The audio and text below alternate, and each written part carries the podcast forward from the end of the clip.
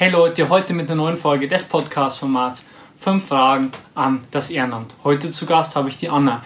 Ich spreche mit ihr über ihr Ehrenamt bei Streetchild, was sie antreibt und warum ihr die Arbeit so viel Spaß macht. Viel Spaß dabei und direkt nach dem Intro geht's los.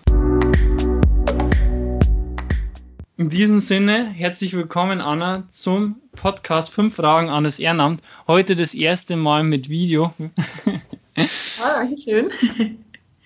Äh, Anna, für alle, die gerade zuhören oder zuschauen auf YouTube, äh, stell dich doch mal kurz vor. Wer bist du? Wo kommst du her? Wo bist du auch gerade? Das, glaube ich, wird jeden brennend interessieren. Ja, gerne. Also ich bin Anna Janssen, bin 23 Jahre alt.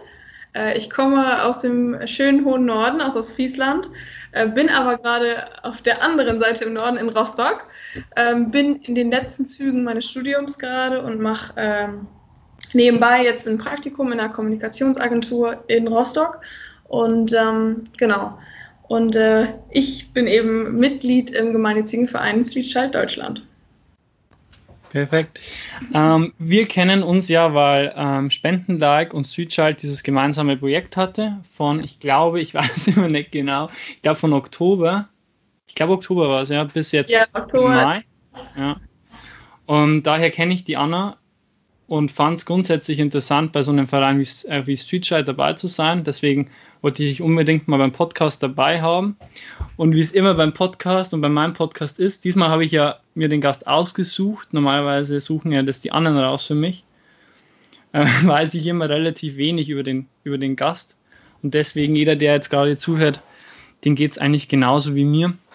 Und wir werden die Anna und ihr Ehrenamt einfach mal ein bisschen besser, besser kennenlernen in der genau. halben Stunde, Stunde oder wie lange es äh, dauert. Wenn wir uns nicht verquatschen. Wenn wir uns nicht verquatschen.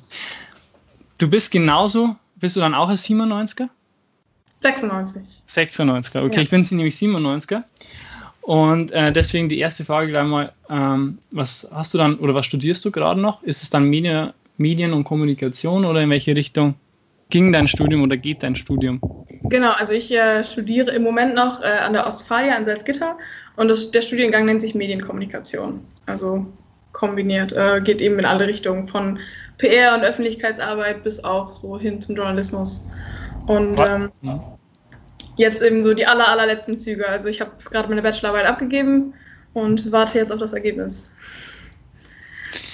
Und wie war dein, ähm, wie ist der Kontakt zu Streetchild dann äh, zustande gekommen? Wie, wie, bist du dann da hingekommen? Hat das auch mit dem Studium was zu tun oder ist ja, es komplett genau. davon losgelöst? Ich musste in meinem fünften, fünften Semester, das war dann äh, im Februar letzten Jahres, ein Pflichtpraktikum machen in meinem Studium und habe dann im Oktober davor so langsam angefangen, äh, mal zu gucken, was ich gerne machen möchte.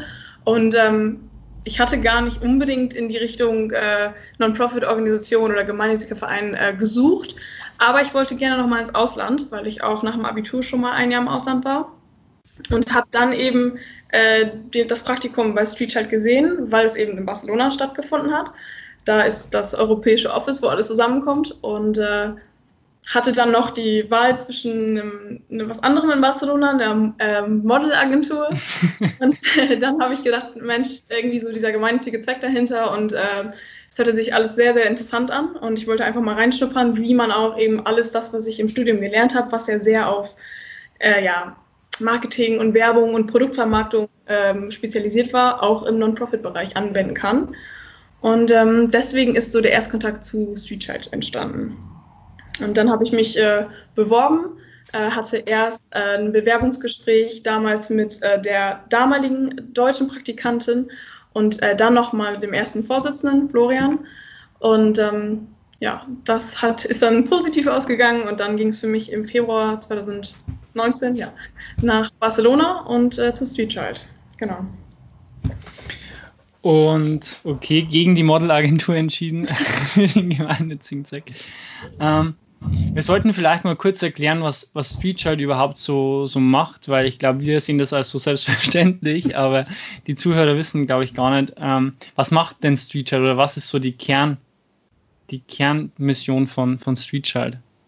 Genau, also ähm, ich hatte ja gerade schon gesagt, in Barcelona ist das europäische Office. Ich habe dann eben bei Streetchild Deutschland gearbeitet und das gibt es in mehreren europäischen Ländern. und ähm, ist eben eine gemeinnützige Organisation, die sich dafür einsetzt, Bildungsmöglichkeiten für Kinder in Westafrika und Asien zu schaffen. Eben mit verschiedenen Ansätzen, wie zum Beispiel ähm, ja, jetzt gerade aktuell aufgrund äh, der Covid-19-Pandemie äh, Hygienemaßnahmen, ähm, dann aber auch äh, ganz klassisch Lehrerausbildung und auch eben Unterstützung von Familien, damit die überhaupt äh, ihre Kinder in die Schule schicken können. Das ist eben unsere Mission und das, äh, wofür wir eben ja, unsere Arbeit machen. Genau.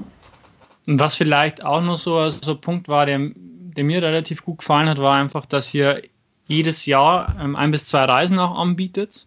Genau.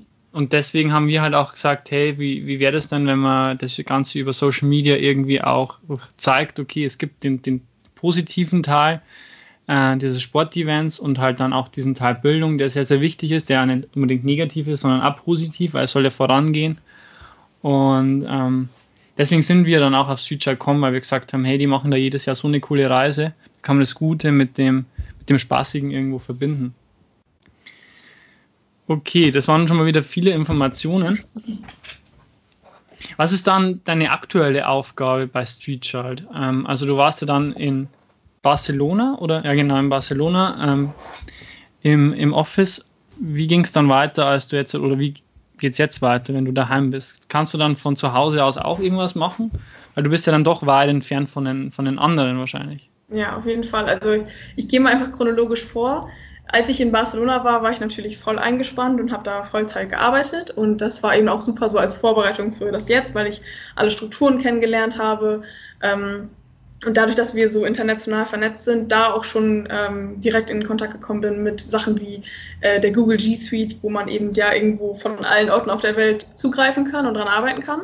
Ähm, und dann als das Praktikum dann vorbei war, ähm, stand da auch schon fest, dass ich, wenn ich wieder zu Hause bin in Deutschland, noch weiterhin für Südhalt ähm, arbeiten möchte.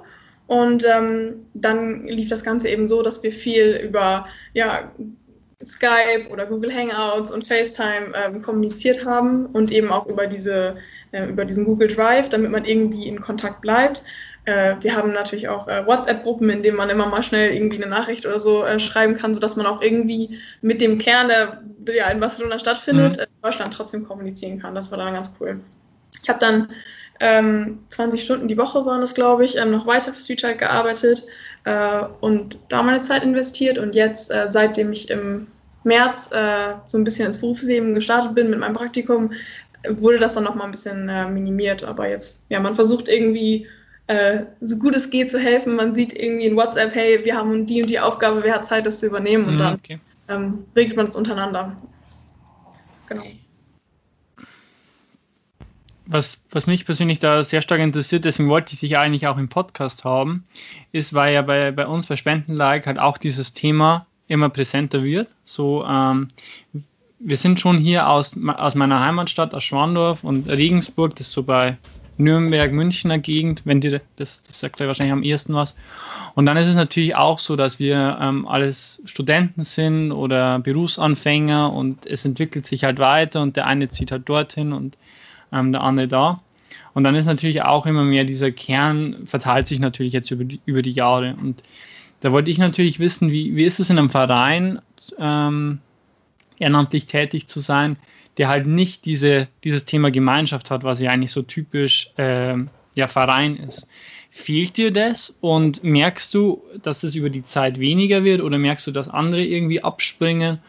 Oder bist du selber so verankert dass du sagst, hey, das ist mir ein wichtiges Thema, ist mir egal, ich mache es trotzdem. Oder spürst du trotzdem so, man muss sich immer wieder aufwaffen, weil einfach die Leute nicht vor Ort sind?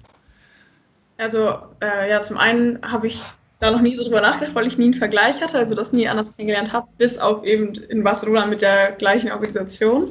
Das war natürlich super toll, weil man da immer alle vor Ort hatte und sich absprechen konnte. Aber auch da schon haben wir Kontakt zu den Freiwilligen in Deutschland gehabt. Das heißt, ich wusste schon, wie das abläuft. Und das ist eben auch, würde ich sagen, für uns ein großer Vorteil und eine Chance, die wir nutzen können, dass wir in ganz Deutschland verteilt sind. Also ja, wenn mal irgendwie eine Stiftung aus München gerne ein persönliches Gespräch möchte, dann haben wir da unten jemanden, dem wir sagen können, hey, ähm, jetzt bist du dran, das ist dein, deine Region. Mhm. Und dann, dann machen die Personen das. Und ähm, genauso wie wenn jetzt hier oben mal ähm, im Norden irgendwas ist, dann bin ich vor Ort. Und das ist halt super cool, dass man so vernetzt ist und äh, irgendwo äh, ja gleichzeitig äh, überall und nirgendwo sein kann. Das ist natürlich super. Und natürlich, äh, man muss irgendwie versuchen, das Ganze über ja, WhatsApp zum Beispiel ähm, ja, am Laufe zu halten und irgendwie ähm, das Ganze ein bisschen lebendig zu halten. Mhm. Äh, ich glaube, das schaffen wir ganz gut. Wir versuchen auch immer wieder ähm, Zusammenkünften irgendwie zu organisieren. Äh, das wird dieses Jahr natürlich ein bisschen schwieriger aufgrund der aktuellen Situation, aber ähm, es gibt zum Beispiel immer mehrere Messen im Jahr, an denen wir versuchen teilzunehmen, wie zum Beispiel die ISPO oder ähm, ich habe letztes Jahr auch an der Engagement Global Messe in Siegburg teilgenommen und habe dann da eben auch mich dort getroffen mit einer anderen Freiwilligen, die ich vorher noch nie persönlich kennengelernt habe. Ähm, und äh, so versucht man natürlich irgendwie den Kontakt herzustellen. Klar, und das Ganze hat dann auch irgendwie immer eine Nachwirkung. Also nach der Messe war ich total motiviert und hatte total viel äh, Lust, irgendwie noch mehr zu machen, weil man dann irgendwie nochmal so ein bisschen daran erinnert wird, wie cool das eigentlich ist, was man macht. Okay.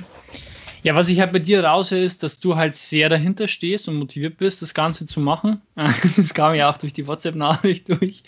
Ähm, als ja. ich die Anna gefragt habe, ob sie ihr Ehrenamt gerne macht, hat sie geschrieben, ja, Ausrufezeichen. oder irgendwie sowas. Was ich mir, ich finde eigentlich, du bist der, der perfekte Gast für jetzt die Corona-Zeit, weil ja eigentlich dein Ehrenamt nicht dieses klassische Ehrenamt ist. Ich glaube, letztes Mal hatte ich einen Feuerwehrmann dabei. Das ist ja von Was dir so weit weg wie, ähm, ja, wie es nur geht.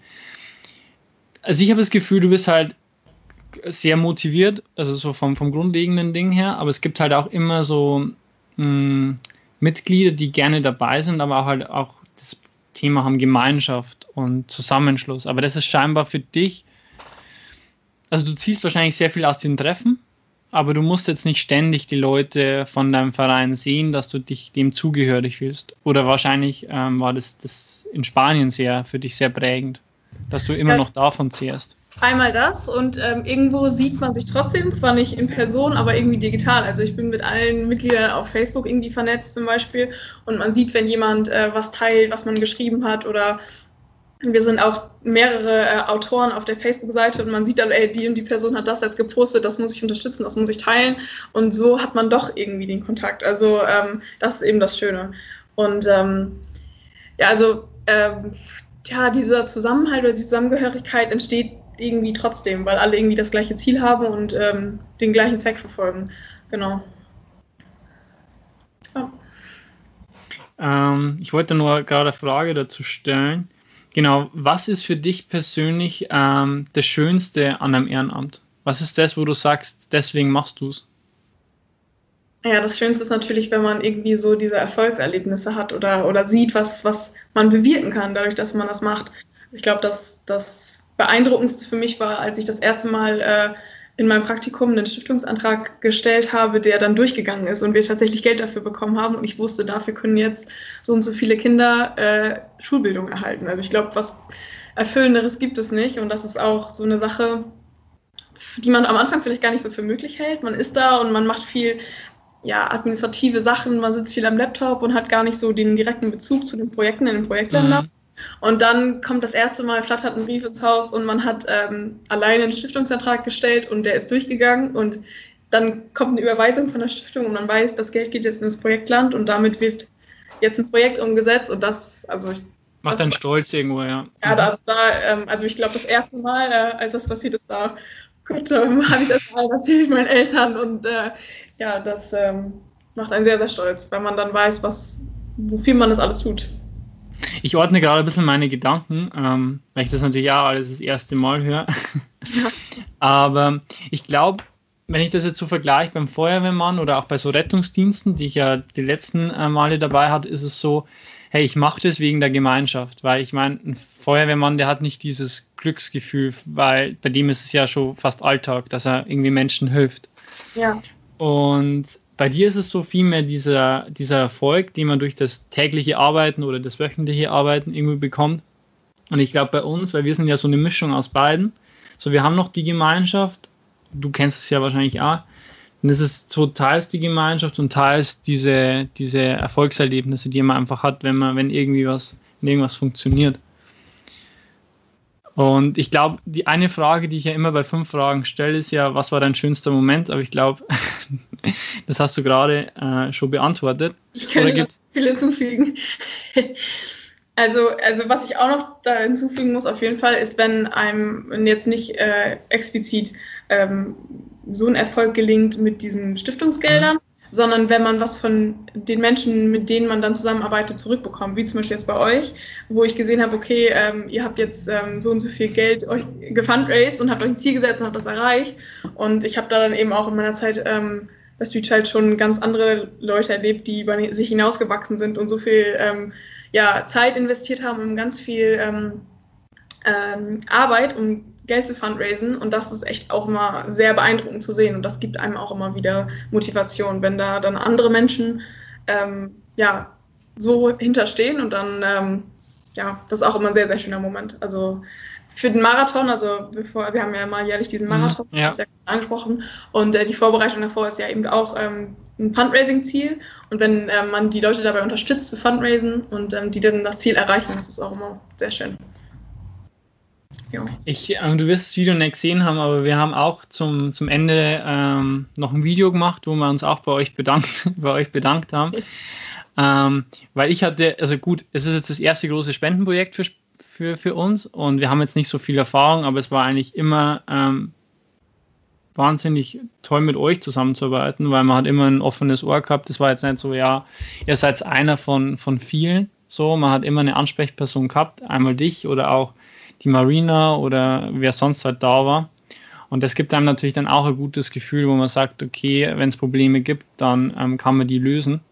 Ja. Ähm, bei uns kam halt dann auch nur das Thema Corona dazu, wodurch ähm, auch so ein bisschen die, die Stimmung, ähm, ja, ich halt, nennt die Stimmung ähm, schlechter wurde, aber der Julian konnte schlechter in seine Videos einbauen. Es war grundsätzlich eher so, ah, jetzt sammeln die auch noch für Afrika, das interessiert uns gerade ja gar nicht. Ähm, ja. das, das kam so direkt rein, aber ich fand es trotzdem am Ende ein, ein tolles Ergebnis, weil ja. ich glaube, das Team einfach, einfach gut gepasst hat. Ja, auf jeden Fall. Also das ist äh, immer schön, sowas zu hören. Weil man baut ja irgendwo auch dann eine persönliche Bindung zu den Leuten, die man dann da betreut, mhm. sozusagen mhm. auf. Und äh, das ist dann immer immer richtig cool, wenn man dann die Erfolge sieht. Ich will nochmal zurück zu dem Thema irgendwie Gemeinschaft. Ist es dann bei euch so, dass ihr äh, feste Termine habt, wo ihr euch hier über Skype bespricht oder, oder über, über irgendwelche anderen Dienste? Oder, oder ist es dann eher immer so, ja, okay, wenn ich was brauche, dann, dann, dann treffen wir uns irgendwie digital? Oder habt ihr da wirklich feste, ja, so feste, also trefft ihr euch irgendwie fest oder, oder ist es immer flexibel?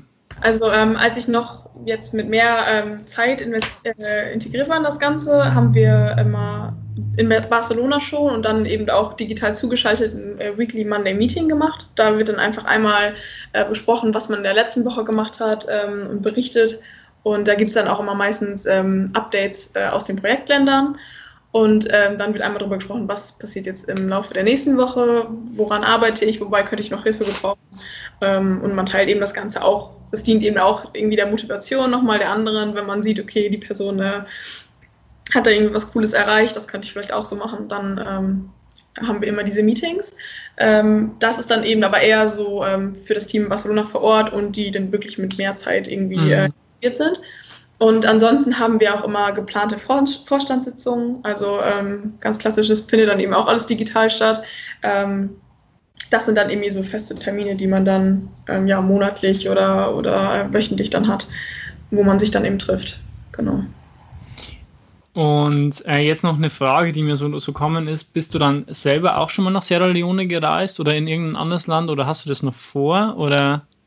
Ja, also äh, ich wünschte, ich wäre schon mal in äh, der Projektländer gereist, äh, bin ich noch nicht. Äh, aber ich habe das auf jeden Fall mal vor, ähm, auch im Rahmen des Marathons gerne, weil ich eben das Event auch super, super gerne mal selber erleben würde. Äh, muss ich noch ein bisschen trainieren, auf jeden Fall. aber ähm, ja, also dieses Jahr äh, hatte ich das eigentlich schon mal angedacht. Das war mir dann eben bedingt der jetzigen Situation mit Studiumsende und so weiter nicht so möglich. Ähm, jetzt, äh, Glücklicherweise, ja. Ja, genau. Ähm, und äh, möchte das aber auf jeden Fall die nächsten Jahre nochmal machen, einfach um auch nochmal zu sehen, ähm, ja, es ist eben das gleiche Prinzip. Also man sieht dann eben, was man selber äh, irgendwie angeleiert hat und das ist schon echt ähm, wahrscheinlich ein sehr, sehr cooles Gefühl, kann ich mir vorstellen. Aber, aber Street ist ja dann in, in ganz verschiedenen äh, Ländern tätig. Gibt's dann, ist es dann bei euch irgendwie so aufgeteilt, dass ihr sagt, okay, äh, die Anna, die hat jetzt die Länder oder ist es dann eher so ähm, projektspe äh, projektspezifisch, dass man sagt, okay, wir haben jetzt da ein neues Schulprojekt, wo wir mithelfen? Oder wie ist das irgendwie aufgeteilt? Das, das würde ich nur gerne gern wissen. Also äh, auf die Projektländer ist es nicht spezifisch aufgeteilt, sondern dann eben eher Street Child intern. Also wir haben ja, es gibt ja Street Child Deutschland, Street Child Niederlande ja. und Dänemark und Spanien und Italien. Und da ist es dann eben natürlich aufgeteilt, aufgrund der Sprachbarriere natürlich. Ähm, und aber bei den Projektländern gibt es da keine Unterschiede. Also äh, ja, wer für Street Child Deutschland tätig ist, ist auch für jedes Projektland oder für jedes Projekt tätig. Ähm, es gibt natürlich manche Sachen und das ist eben auch das Coole ähm, nicht nur örtlich an dem Netzwerk, sondern auch, dass alle natürlich aus irgendwelchen äh, verschiedenen Bereichen kommen. Mhm. Und ähm, wenn wir jetzt wissen, okay, jemand äh, hat total viel Ahnung in äh, äh Online-Marketing, dann, wenn wir eine Online-Marketing-Kampagne machen wollen oder ein neues Spendentool in unsere Website integrieren wollen, dann ist es natürlich irgendwie die Person, die unser erster Ansprechpartner ist. Aber da gibt es jetzt keine spezielle Aufgabenteilung in dem Fall. Ne? Und wenn jetzt halt einer unseren Podcast hört und sagt, hey, ich möchte bei Street Child Deutschland mitmachen, wie, wie, wie wäre das dann? Ist noch ein Platz frei oder bei wem müsste er sich melden? Oder? Also äh, wir haben natürlich immer Plätze frei. Äh, wir suchen äh, natürlich auch gerade Praktikanten für unser Projekt beim Rom Barcelona. Ähm, die, ja, das findet natürlich jetzt erstmal so nicht statt. Ähm, da, das Praktikum von der aktuellen Anwärterin wurde dann abgesagt aufgrund von Corona. Ähm, aber für danach äh, suchen wir immer Praktikanten und das ähm, ist dann natürlich auch super cool, dass man direkt äh, am Kern und äh, lernt sozusagen von der Pike auf.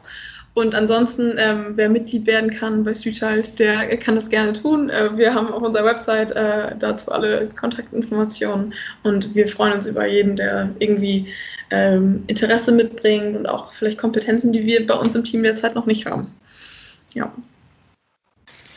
Was wünschst du dir äh, für die Zukunft des, des Ehrenamts bei, bei Street? Gibt es irgendwas, wo du sagst, hey, das, das könnte irgendwie nur, nur besser werden oder das fehlt dir noch? Oder sagst du, nee, alles perfekt? Ja, ich glaube, also die Reise nach Sierra Leone würde das Ganze schon äh, so perfekt abrunden. Das wäre schon äh, äh, noch ein Ziel, wo ich sage, das, das muss ich auf jeden Fall noch machen, irgendwie, um das Ganze ähm, vollkommen zu machen. Und ansonsten äh, ja, wünsche ich mir natürlich weiter, dass das Street weiter wächst äh, als, als Verein und als Organisation und dass das Ganze so gut weitergeht äh, und dass wir auch immer mehr ähm, Interessenten an den Praktikumsstellen zum Beispiel haben, weil das immer total cool ist, wenn man da dann auch immer wieder A, neue Leute kennenlernt und B, irgendwie immer frischer Wind so mitgebracht äh, wird und neue Ideen. Und äh, das natürlich super cool ist, dass da immer Leute ihre Zeit investieren und ähm, was lernen wollen, aber auch was mitbringen. Das ist total cool. Und das wünsche ich mir, dass das so weitergeht und dass äh, die Stellen immer fleißig besetzt werden. Und äh, ansonsten, ja, wünsche ich mir halt für mich selber vielleicht noch, ähm, dass äh, meiner persönlichen Lage sich dann alles so ein bisschen orientiert in der nächsten Zeit, dass ich dann auch äh, ja, mit ähm, einer ja, festeren Zeitangabe oder, oder mit mehr Zeit äh, über Street Child tätig sein kann. Das würde mich sehr freuen. Ich fand, es waren gute letzte Worte, weil ja. ähm, immer die letzten Worte eigentlich der Gast machen soll. Das habe ich jetzt vergessen zu sagen. In oh diesem Sinne, vielen Dank fürs Dabeisein, Anna. Ja, sehr gerne. Und ähm, gerne fürs Zuhören an die, die gerade vor irgendwelchen ähm, Geräten sitzen. In diesem Sinne freue ich mich auf den nächsten Gast. Danke, Anna, dass du dabei warst. Bis zum nächsten Mal. Euer Hannes. Ciao. Tschüss. Hatte ich doch das letzte Wort.